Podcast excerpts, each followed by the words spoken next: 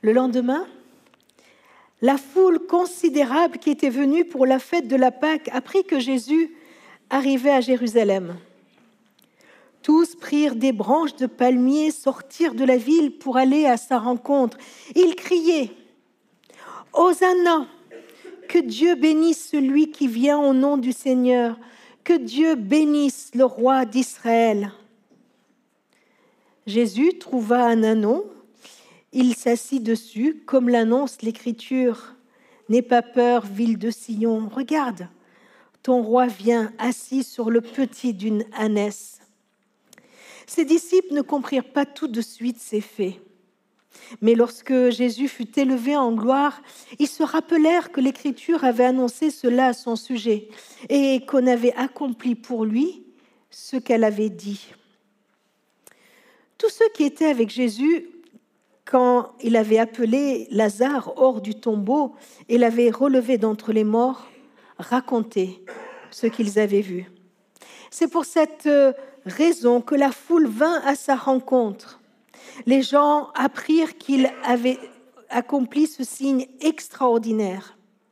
Les pharisiens se dirent dès lors entre eux, Regardez, vous n'y pouvez rien. Voyez comme tout le monde s'est mis à le suivre. Pâques se prépare comme pour nous.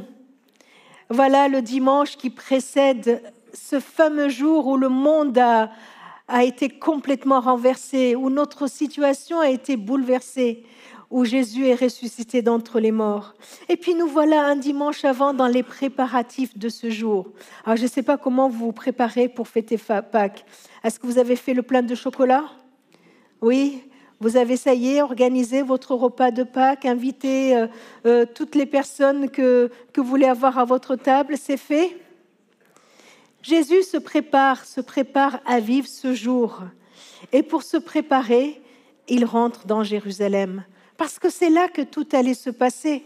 Alors il rentre dans ce, dans ce lieu. Oh, euh, beaucoup lui avaient dit, mais non, on n'y va pas, il faut pas que tu montes à Jérusalem, parce qu'il va t'arriver des ennuis, n'y va pas. Et Jésus le voilà, il se lève pour entrer dans Jérusalem. La foule l'apprend. Cette foule qui se prépare elle aussi à fêter Pâques. Parce qu'avant la résurrection de Jésus, il y avait la fête et il y a toujours la fête de la Pâque juive Pâques qui veut dire ce passage, ce passage quand le peuple d'Israël est sorti d'Égypte alors qu'ils étaient esclaves en Égypte et que, Dieu miraculeusement les a sauvés, les a sortis du pays d'Égypte, quand il a ouvert la mer rouge devant eux. Voilà, c'était ce chemin que Dieu leur ouvrait en sortant de l'esclavage pour aller dans la liberté, dans le pays promis. Les Juifs fêtaient cela. Et ils étaient tous à Jérusalem pour fêter cela. Et quand ils voient que Jésus va venir, et quand ils voient que Jésus arrive à Jérusalem, alors voilà que la foule se met en marche. La foule se lève. Aujourd'hui, on a l'habitude hein, de voir des foules dans la rue. Vous voyez ça hein Compliqué d'allumer la télé sans voir une foule dans la rue. Une foule comme celle-ci, qui exprime son mécontentement, sa colère. Et puis il y a d'autres foules il y a des foules qui sont là, qui se rassemblent pour exprimer leur, euh, leur admiration, leur joie d'être là. Ou d'autres qui sont là pour soutenir, soutenir leur équipe. Et puis, il y en a aussi qui, aujourd'hui encore, se rassemblent pour accueillir un roi avec joie, avec fierté. Pourquoi cette foule, elle est là? Est-ce que c'est pour accueillir un roi avec joie, fierté? Est-ce que c'est pour le soutenir? Est-ce que c'est pour dire à Jésus, on est avec toi, quoi qu'il arrive? Pas bien, hein? Le texte nous dit pourquoi cette foule, elle est là. Cette foule, elle est là parce qu'elle venait de voir un miracle extraordinaire. Parce qu'elle venait de voir que Lazare, qui était malade et qui venait de mourir, eh bien Jésus est venu et que ce, ce, Lazare a été ressuscité, que Jésus a ressuscité Lazare d'entre les morts. Un truc de fou. Dans Luc, il est dit que la foule suivait Jésus parce qu'il faisait des miracles. Voilà qu'elle est curieuse, elle ne veut rien manquer. Elle se dit, Ouh là là, il se prépare peut-être un truc particulier. Jésus va faire peut-être des miracles encore plus grands. On va aller le suivre. Et puis Jésus commençait à monter dans les sondages. Et il est même dit que beaucoup de Juifs quittaient les pharisiens, les chefs, pour aller se rallier à Jésus. Parce que Jésus était là, faisant des miracles, et cette foule se disait, mais il va continuer. Il va continuer à faire des miracles. Il va continuer à répondre à nos demandes, à répondre à nos besoins. Et puis à côté de ça, il y avait les pharisiens qui n'étaient pas contents, pas contents du tout de ce qui se passait. Comment se fait-il que cette foule, et nous nous le savons parce qu'on connaît la suite de l'histoire, que cette foule qui crie aux Anna un dimanche, lundi, mardi, mercredi, jeudi, quatre jours après, le jeudi, dans les mêmes rues, quand on va, quand Pilate va dire, mais qui voulez-vous que je relâche? Barabbas ou Jésus? Ils vont tous dire Barabbas, Barabbas. Et puis quand Pilate dit, mais qu'est-ce que vous voulez que je fasse de Jésus? C'est cette même foule, ces mêmes personnes qui crieront, crucifie-le. Une foule versatile. Oui, peut-être qu'elle a été manipulée par les pharisiens, mais comment cela se fait-il qu'elle soit si versatile? Et puis, ça nous interroge parce que moi, je me dis, mais j'aimerais pas être comme elle. J'aimerais, j'aimerais pas ressembler à cette foule qui, qui vient le dimanche matin dans une église et qui crie et qui chante comme on vient de chanter Hosanna, Hosanna, et qui pourrait, quelques semaines après, euh, faire le contraire, ignorer Jésus. Qu'est-ce qui se passe? Comment cela c'est possible? Juste une chose, je me dis, mais cette foule, elle était là parce que Jésus faisait des miracles, parce que Jésus répondait à leur attente. Peut-être qu'il peut m'arriver à moi aussi de, de suivre Jésus parce que je m'attends à ce qu'il réponde à mes attentes. Je le suis quand j'ai besoin de lui. Et le reste du temps, ben, tant pis, j'ai autre chose à faire. Je le suis pour qu'il réponde à mes besoins. Je le suis parce que j'ai besoin de ceci et je le lui demande.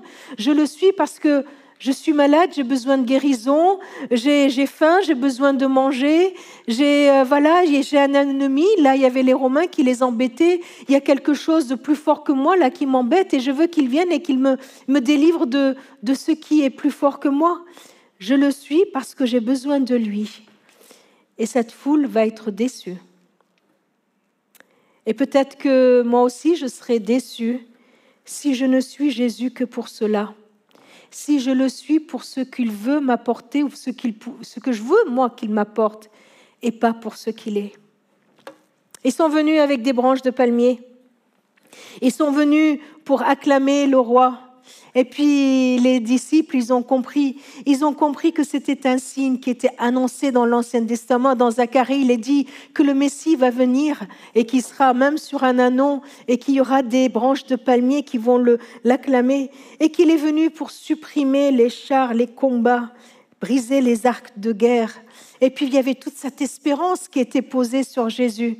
Et puis euh, il nous est dit même que dans Apocalypse, qu'une scène finale, c'est ce qui aura lieu. Tout ça pour dire, c'est des petits signes qui disent, mais, mais ce gars-là qui est sur un anon, c'est vraiment un roi. Vous n'êtes pas trompés. Il est vraiment le roi des rois. Mais un roi qui ne le sera pas comme nous on s'y attend. Un Seigneur qui ne sera pas Seigneur de notre vie comme nous, nous nous l'attendons comme nous, nous l'attendons, comme quelqu'un qui, qui vienne uniquement quand nous avons besoin de lui. Alors, euh, quel genre de roi il va être? Et, et dans les versets qui suivent, le texte que nous venons de lire, dans Jean chapitre 12, eh bien, Jésus, il, il annonce son action. Il dit ce qu'il va faire et il attend une réponse, une adhésion, de, ceux qui l'écoutent. Voilà, il va dire ce qu'il va, il, dit clairement ce qu'il va faire. Dans le verset 31, donc à peine une dizaine de versets plus tard, il dit C'est maintenant le moment où ce monde va être jugé. Maintenant, celui qui domine ce monde sera chassé dehors. Il y a pire que les Romains comme ennemis pour le peuple d'Israël de l'époque. Il y a pire que nos soucis bien, bien précis comme ennemis. Et Jésus, il est en train de dire, je vais le faire. Je vais, je vais me battre contre l'ennemi et je vais gagner. Il annonce à son peuple. Il dit, je vais le faire. Je vais instaurer la paix. Le, celui qui domine ce monde sera véritablement chassé. Mais ce qui est curieux, c'est qu'il va dire aussi comment il va le faire. Il va dire comment il va livrer bataille, comment il va se battre. Peut-être qu'il aurait pu dire à cette foule, vous savez quoi?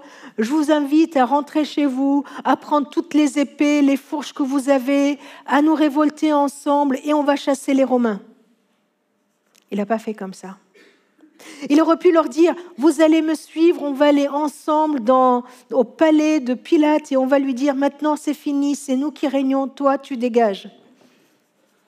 Il n'a pas fait comme ça. Regardez comment il va, comment il va gagner contre l'ennemi. Au verset 23, il dit, L'heure est venue où le Fils de l'homme va être élevé en gloire. Je vous le déclare c'est la vérité. À moins qu'un grain de blé ne tombe en terre et ne meure, il ne reste qu'un simple grain. Mais s'il meurt, il produit beaucoup de fruits. Celui qui aime sa vie la perd, mais celui qui ne tient pas sa vie dans ce monde la gardera pour la vie éternelle. Si quelqu'un veut me servir, qu'il me suive. Ainsi, mon serviteur sera aussi là où je suis. Mon Père honorera la personne qui me sert. Bizarre, non?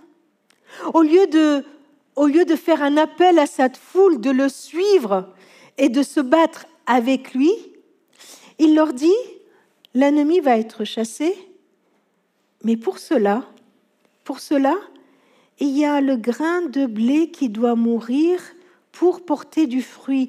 Il parle de la mort, de la sienne et de celle de ceux qui veulent le suivre. Il est en train de leur dire, vous voulez me suivre pour gagner? Ben, Venez pas avec vos fourches et vos épées, mais suivez-moi. Et en me suivant, vous allez voir ce que je vais faire. Il va falloir que vous fassiez pareil, que vous suiviez le même chemin. Tu m'étonnes qu'il y en a qui n'ont pas voulu. Pas étonnant, non, que, dans cette foule, il y en a qui se sont dit, oulala, là là, mais non, mais non. Qu'est-ce que Jésus était en train de dire? Il était en train d'annoncer la nécessité de sa mort et que au travers de sa mort, c'est la vie qui allait jaillir. Que le combat qu'il allait livrer, c'était sur la croix qu'il allait le livrer. Il n'allait pas livrer ce combat sur cette terre avec une épée et avec des fourches, que c'était un combat spirituel, parce que le diable, qui est bien plus fort que les Romains de l'époque, parce qu'il y avait un ennemi qui était là, qui s'appelle le diable, c'est lui, c'est contre lui qu'il allait se battre. Que c'est lui qu'il allait désarmer. Qu'est-ce que fait le diable?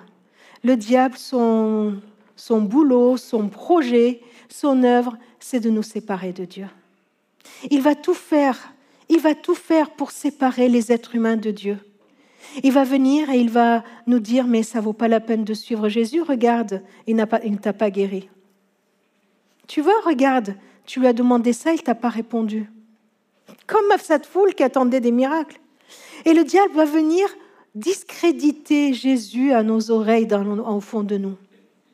Une deuxième chose qu'il va faire, c'est qu'il va venir nous rappeler qui nous sommes véritablement en nous culpabilisant. Oh, mais toi, mais mais comment tu veux que Dieu ne t'abandonne pas? Toi, tu l'as abandonné. Comment tu veux que Dieu t'aime? Regarde ce que tu fais. Comment Dieu, tu veux que qu'il vienne à ton secours? Regarde-toi. Mais regarde-toi dans une glace. Et puis il va, il va venir nous rappeler notre passé peut-être, nous rappeler notre péché, nous rappeler tout ce qui ne va pas dans notre vie.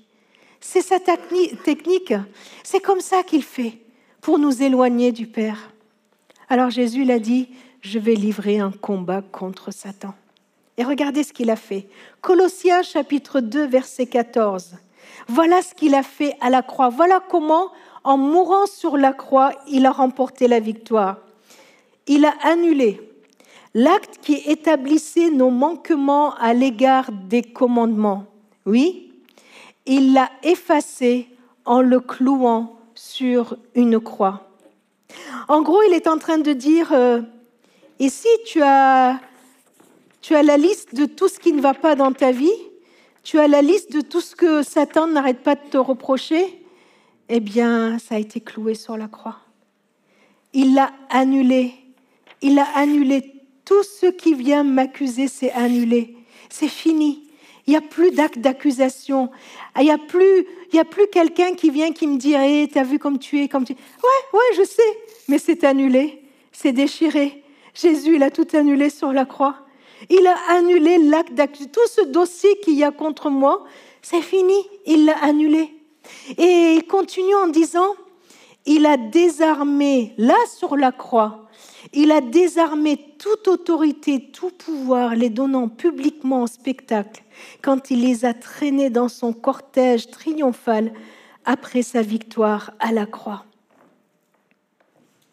À la croix, Jésus a désarmé Satan. Il est fichu, il est écrabouillé. Ça y est, il lui a écrasé la tête. Jésus, c'est ce qu'il est en train de dire à la foule. Il est en train de leur dire, il y a l'ennemi de ce monde qui va être désarmé. Il va être expulsé. Et c'est ce que je vais faire. Tu n'as plus à vivre dans la culpabilité. Il a effacé notre péché. Nous n'avons plus à vivre terrassés par, par quelqu'un de plus fort que nous. Il est notre avocat, il est notre sauveur, il est notre Seigneur. C'est lui qui a remporté la victoire à notre place. Il l'a fait. Alors oui, oui, il est le roi, il est le roi des rois. Il est, il est un roi qui n'est pas comme les autres, parce que c'est un roi qui vient non pas pour euh, demander à ce que ses sujets lui rapportent des, trésors, mais il vient, lui, pour donner tous les trésors qu'il a. C'est l'amour qu'il a pour chacun de nous. Un roi qui vient pour donner, pour donner son amour au point de donner sa vie pour nous. Un roi qui vient avec puissance, avec puissance, sa puissance vient nous délivrer de tous nos péchés, vient nous délivrer de l'ennemi qui nous accuse et nous accorde le pardon. C'est ça sa puissance. Il nous donne sa richesse, son amour. Il nous accorde sa puissance, son pardon. Alors, il regarde cette foule et avec cette histoire de, de grains de blé qui doit mourir, il leur dit, bah, vous voyez, c'est ça le chemin que je vais parcourir pour pour être reconnu comme roi des rois, pour vous prouver que je suis le roi des rois. Et il dit, est-ce que vous me suivez? Et un peu ce matin, c'est la, question qu'il nous pose au travers de ce texte. Est-ce que vous me suivez? Il ne s'agit pas uniquement de crier dans une foule en brandissant une branche de palmier, mais de suivre, de suivre son exemple. De suivre son exemple dans ce qu'il est en train de faire. Alors Paul nous décrit cela. Vous savez, normalement, quelqu'un qui devient roi, eh bien, il est, il est élevé à un rang supérieur. Hein. Il était jusqu'à maintenant un simple sujet, et puis d'un coup, il devient roi. On le voit hein, en Angleterre. Voilà, Charles, d'un coup, il est devenu le roi Charles. Il a été élevé en dignité. Mais ce n'était pas du tout ce chemin qu'a poursuivi Jésus. Paul nous décrit un chemin inverse. Il nous dit que Jésus, le roi des rois, il est déjà au top. Il est le Dieu Tout-Puissant. Il est avec le Père, le Dieu Tout-Puissant. Regardez ce chemin qu'il a fait. Philippiens 2. Pourquoi ce chemin nous est décrit? Pour nous montrer celui que nous avons, nous aussi, à prendre. Jésus possédait depuis toujours la condition divine. Il n'avait pas besoin d'être élevé puisqu'il était déjà au plus haut. Dieu souverain, Dieu tout-puissant, Dieu créateur, le maître de l'univers. Il n'a pas voulu demeurer à l'égal de Dieu. Il a décidé de lui-même de renoncer à tout ce qu'il avait. Il a décidé de prendre la condition de serviteur. Il est devenu un être humain, parmi les êtres humains. Vous vous rendez compte Pour que Dieu puisse venir à notre niveau, combien il a dû accepter de s'abaisser? Combien il a dû accepter de s'abaisser pour venir et nous mettre à notre niveau Et vous savez pourquoi il est venu se mettre à notre niveau? Pour qu'il puisse nous regarder face à face, pour qu'il puisse nous regarder dans les yeux, pour qu'il puisse, pour que nous nous puissions le regarder et recevoir tout l'amour qu'il y a en lui. Non pas un Dieu qui est de là-haut, qui nous écrase, mais un Dieu qui se fait tout proche de nous. Un Dieu qui vient auprès de nous, à côté de nous, qui se fait notre égal et qui peut nous dire combien il nous comprend, combien il nous connaît, parce qu'il vient juste à côté de nous. Alors oui, il est devenu un être humain parmi les êtres humains. Il a été reconnu comme un homme, mais bien plus que cela. Il s'est humilié encore plus. Il a accepté d'être humilié. Il s'est montré obéissant obéissant jusqu'à la mort, et même la mort sur une croix. Voilà le chemin que Christ a parcouru.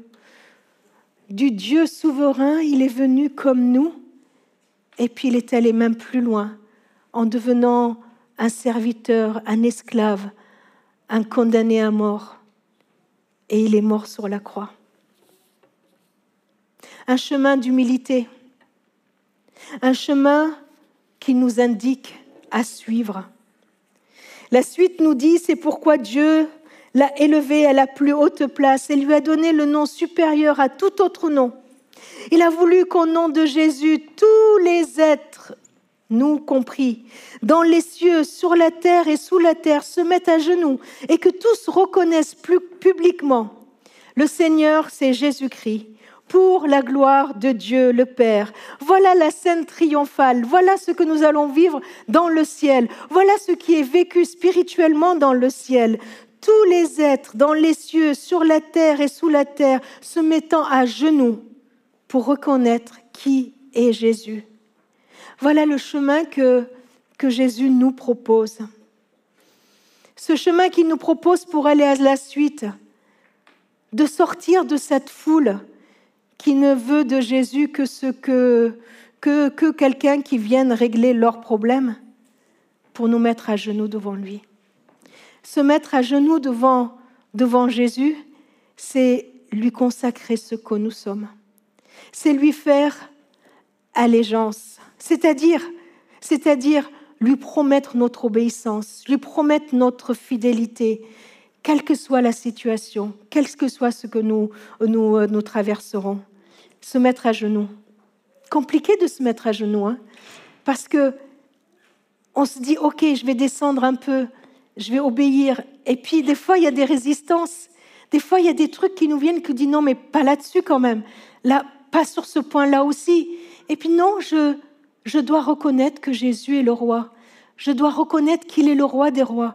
Et m'abaisser devant lui, c'est reconnaître qu'il est au-dessus de de moi, que tout ce qu'il dit vaut mieux que ce que je dis, tout ce qu'il pense vaut mieux que ce que je pense, qu'il n'est pas là, lui, n'est pas là pour me servir, mais c'est moi qui suis là pour le servir. Et vous savez, des fois, on baisse, on baisse, on baisse, et à un moment donné, il faut qu'on lâche et qu'on pose le genou quand enfin par terre. Qu'on lâche. Je ne sais pas si vous avez vécu ça, d'être obligé de lâcher devant lui de lui dire, bon, ça y est, ok, j'ai compris.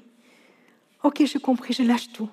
Je ne te demande plus de faire ceci, ceci, cela. Je n'ai plus une liste de questions avec, s'il te plaît, fais ceci, fais ceci, cela. Mais je me lâche et je me te dis, c'est moi qui suis ton serviteur et pas l'inverse. C'est moi qui t'obéis, c'est pas toi qui m'obéis. C'est moi qui t'offre ma vie. Voilà, je suis là. Fais de moi ce que toi tu veux. Il faut lâcher lâcher nos prérogatives, lâcher toutes nos demandes pour venir se dire Seigneur, tu es le roi et je suis ton serviteur. Et il y a la suite dans ce verset. La suite dit que tout, tout genou fléchira devant lui et toute langue dira quoi?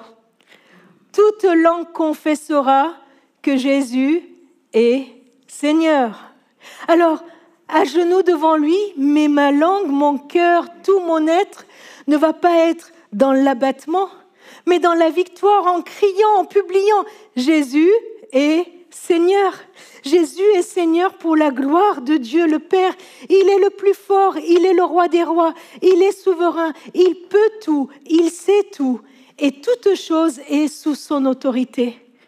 Voilà la position du disciple. Voilà comment nous pouvons nous préparer intérieurement à vivre Pâques, l'accueillir en fléchissant nos genoux devant lui et en confessant de tout notre être qu'il est le roi. Alors, vous savez, si Jésus est le maître de ma vie, de qui et de quoi je vais avoir peur? Si Jésus est tout-puissant, qu'est-ce qui pourrait m'arriver? Qui soit, qui pourrait m'anéantirait? Il est le tout-puissant. Tout est entre ses mains. Tout, il contrôle tout et je lui ai confié ma vie. Je lui ai demandé de contrôler ma vie. Alors je peux vivre chaque jour dans la paix, dans la confiance que mon maître, celui qui m'aime, ne m'abandonnera jamais.